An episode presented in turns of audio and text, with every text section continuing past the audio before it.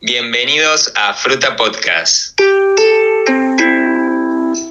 El segundo episodio, ya si los mezclamos con los otros episodios empieza a ser una fruta de episodios, pero en realidad este ya es el segundo corto de estos micro segmentos de fruta donde hablamos un poco de lo que nos está pasando en el día a día de esta pandemia. Vamos a seguir trabajando los conceptos que escuchamos en el podcast anterior. Así que bueno, acá estoy con Fran de nuevo en teleconferencia. Así que les pedimos disculpas si se escucha medio mal el audio. Así que bueno, Fran. Hola a todos, ¿cómo están? Así es, acá estamos nuevamente con, con estos podcast de, o episodios de, resistencia, ¿no? Acá aguantando la cuarentena que parece que, bueno, se va, se va a hacer obligatoria en, en breve, vamos a ver qué pasa. Pero bueno, continuamos con, con los consejos que los pueden ayudar a, a, todos los negocios, a todos los emprendedores, empresarios. Eh, seguramente ya muchos de estos consejos han, han, bueno, tenemos un blog ahí en Medium que, que nos pueden seguir y los pueden leer y estamos subiendo otras actividades y otros posts. Eh, seguramente son consejos eh, conocidos por todos, pero bueno, no queda más, no, es para menos, digamos, seguir diseminando la palabra. Así que, ¿qué te parece, Leo, si vamos nuevamente? Ayer estuvimos hablando sobre em, recomendaciones globales y hoy vamos a hacer recomendaciones más puntuales con todos los colaboradores y empleados. Así que vayamos viendo uno por uno, ¿no? Dale, si te parece, arranco yo. Eh, siguiendo la lógica esta de, que vimos ayer, una de las recomendaciones que hacemos para, que se tomen decisiones eh, con los colaboradores es que se trabaje desde la casa eh, como opción por defecto, es decir, tratar de todas las reuniones, visitas con clientes, charlas informales, que vaya todo a, a un medio online eh, hoy deberíamos poder aprovechar todas las herramientas que, existen. Casi todas son gratuitas, solamente necesitamos una buena conexión a internet. Pero tratemos de usar, o la recomendación es, usen las herramientas que están disponibles, que van desde WhatsApp hasta plataformas mucho más complejas. Pero trabajen todo lo que más se pueda online. Así que, bueno, esa es la primera recomendación.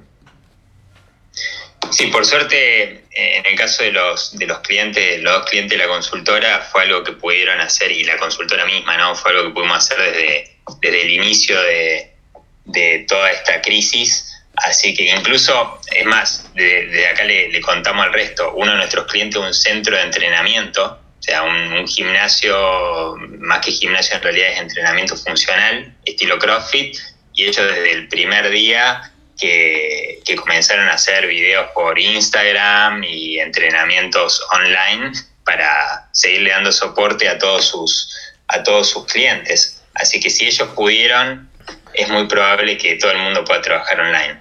La segunda recomendación está relacionada con automatizar todo lo que sea posible. O sea, si uno eh, está sobre todo trabajando tal vez en alguna tienda o tiene más contacto con, con el público, bueno, por ahí hay algunas acciones que se podrían automatizar y eliminar a, la persona que lo está haciendo o algunas etapas dentro del proceso de la persona que, lo esté haciendo para que bueno, tengan menor contacto con el público y acelere los procesos.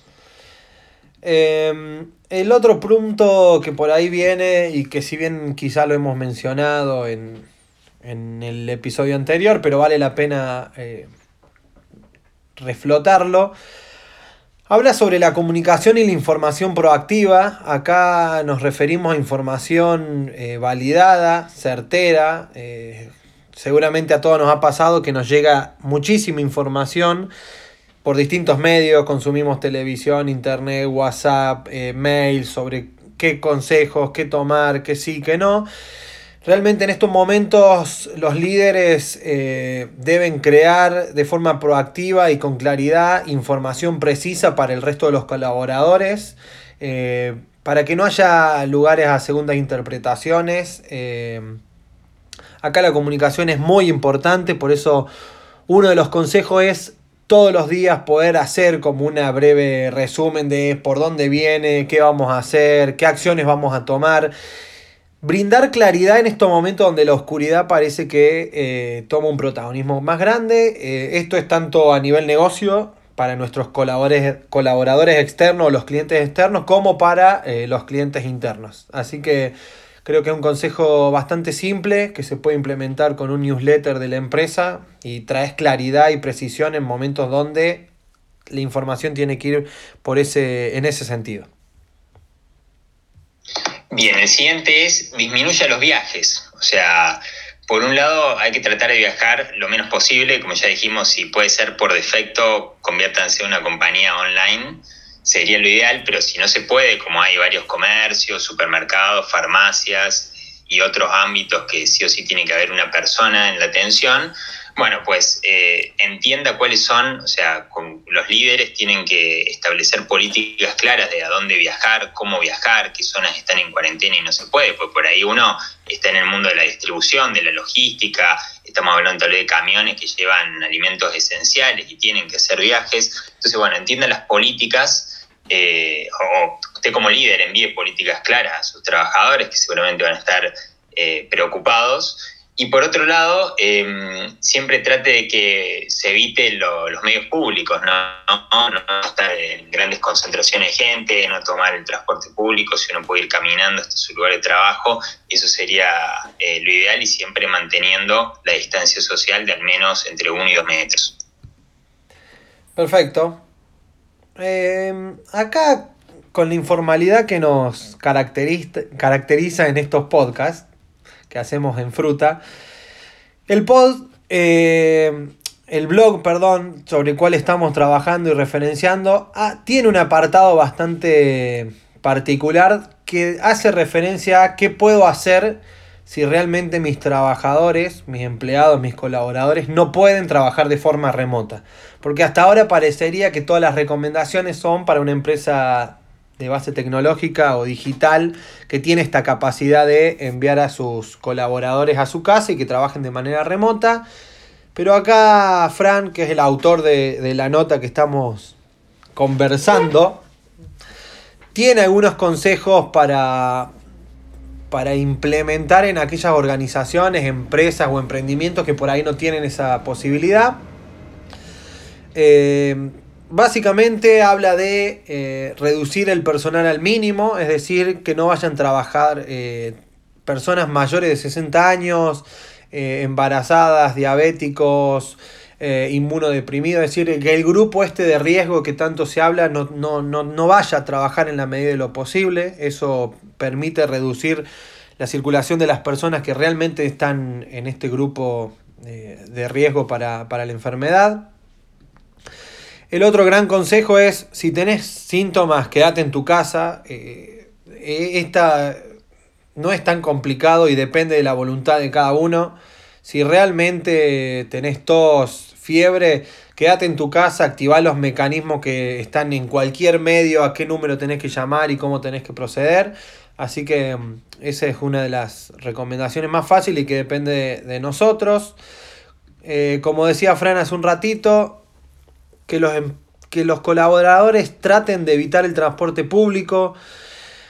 Hay algunas empresas que toman una decisión de hacer como un pool de, transporte y buscan a los trabajadores en algunos lugares. Es decir, tratar de evitar esas conglomeraciones eh, de personas que, que, por ahí hacen que este virus escale exponencialmente como está sucediendo en otras partes del mundo.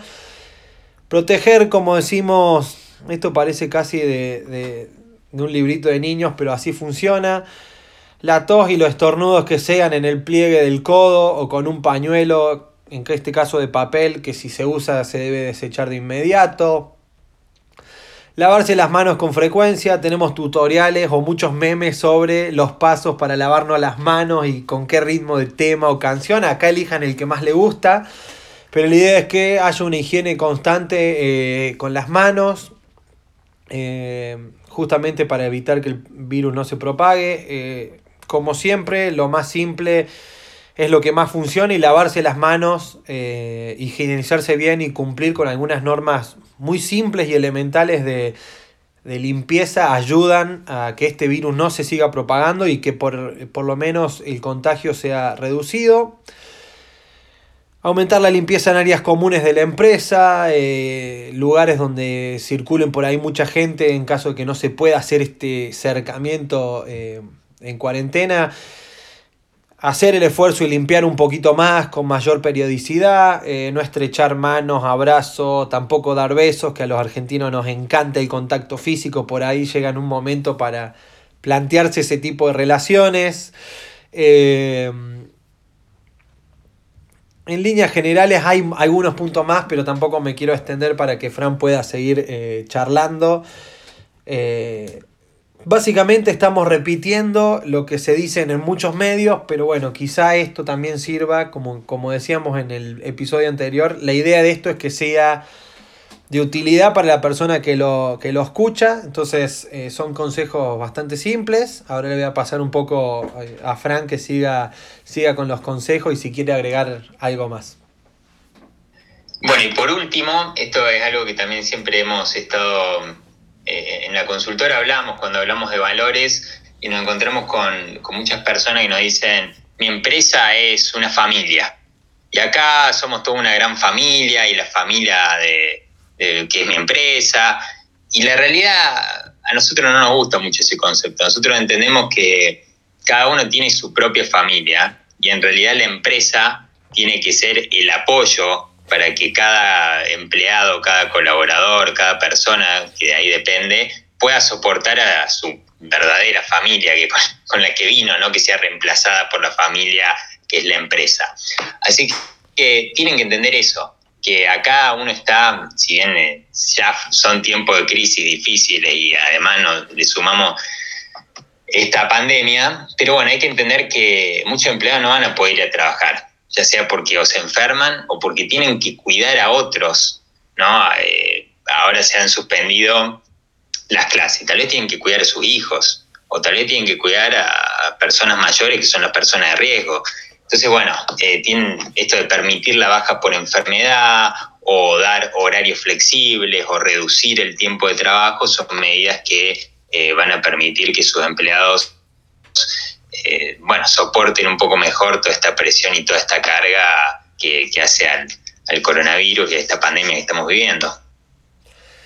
Sí, en líneas generales el segundo punto de la nota que estamos usando como referencia estaría cubierto eh, si bien, como decimos, van a seguir saliendo episodios cortitos eh, donde hablemos de estos temas. Eh, por ahí los invitamos a que escuchen el resto de los episodios, ya que estamos en cuarentena y ya no hay más nada que hacer.